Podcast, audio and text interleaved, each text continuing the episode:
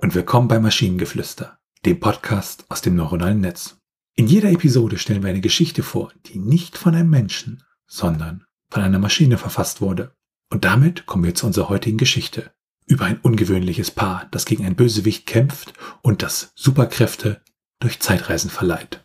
Es war ein ganz normaler Tag, als plötzlich alles verändert wurde. Die Straßen waren plötzlich leer, als eine mysteriöse Person in einem seltsamen Raumschiff auftaucht und das Zentrum des Stadtzentrums eingenommen hatte. Es war der böse Dr. Kronos, ein mächtiger Wissenschaftler mit unglaublichen Zeitreise. Mit seiner Technologie hatte er die Stadt in ein Zeitloch eingeschlossen und drohte sie für immer auf einer Art Endlosschleife einzufrieren. Aber es gab noch Hoffnung. Ein ungewöhnliches Paar hatte sich der Mission angenommen, den Dr. Kronos aufzuhalten. Jack, ein begabter Student und eine erfahrene Kriegerin namens Alia. Die beiden arbeiteten zusammen und erforschten die Technologie des Wissenschaftlers, während sie sich gemeinsam durch die hinterhältigen Fallen des Gegners kämpften. Schnell wurde klar, dass sie nur in der Lage sein würden, den Tag zu retten, wenn sie zusammenarbeiteten. Als Jack und Alia schließlich in Dr. Kronos Labor eintraten, erfuhren sie, dass er die Stadt einfrieren wollte, um sich mit Hilfe seiner Zeitreisekräfte unsterblich zu machen. In einem verzweifelten Kampf bekämpften Jack und Alia den Wissenschaftler mit allem, was sie hatten und fanden schließlich einen Weg, ihn zu besiegen.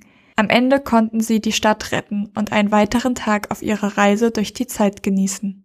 Ich muss sagen, eine großartige Geschichte und gleich am Anfang wird geklärt, wo die Geschichte spielt. Nicht im Zentrum, nein, im Zentrum des Stadtzentrums. Oh, das hat mich auch richtig, ich weiß auch nicht.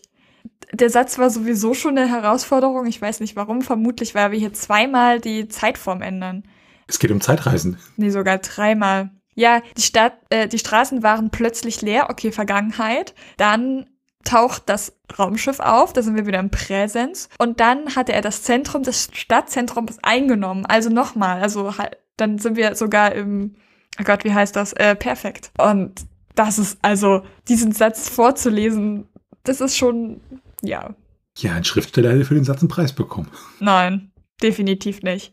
Wobei ich die Idee eigentlich ganz lustig finde. Also wir, wir erfahren erstmal den Plan des Bösewichts, das ist auch schon mal cool. Er will die Stadt in ein, eine Endlosschleife setzen, auch wenn dann Einfrieren nicht wirklich passt. Also er friert ja nicht.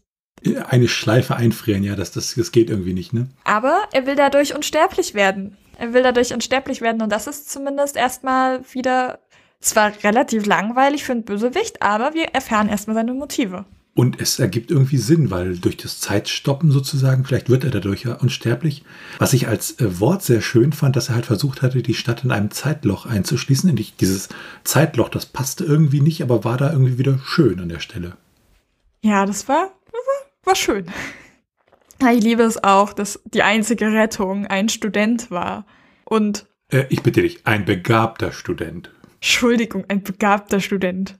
Und eine erfahrene Kriegerin. Ja, da fühle ich mich gleich wieder wie in so Young Adult Büchern, in dem dann ein 15-Jähriger die Welt rettet, alleine, so. Ja, ich mag das auch le zu lesen, aber es ergibt eigentlich keinen Sinn. Das ist so, wir kriegen auch keine Erklärung, warum die beiden ausgerechnet, also. Vielleicht ist Dr. Kronos ja auch ein 15-Jähriger. Von mir aus. Und wenn ihr Ideen oder Stichwörter habt für eine Geschichte aus der Maschine, zum Beispiel über ein magisches Portal, das zu einer Welt voller Monster führt, die in einer ewigen Zeitschleife gefangen sind, dann schreibt uns eure Ideen per E-Mail an info@t1h.net oder über das Kontaktformular auf der Webseite. Bis zur nächsten Episode von Maschinengeflüster. Bye bye. Tschüssi.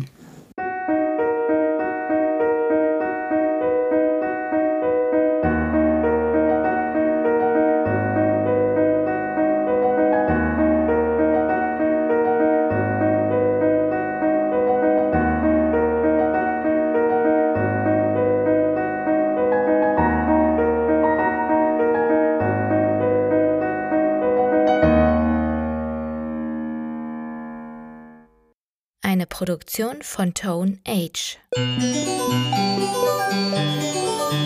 t1h.net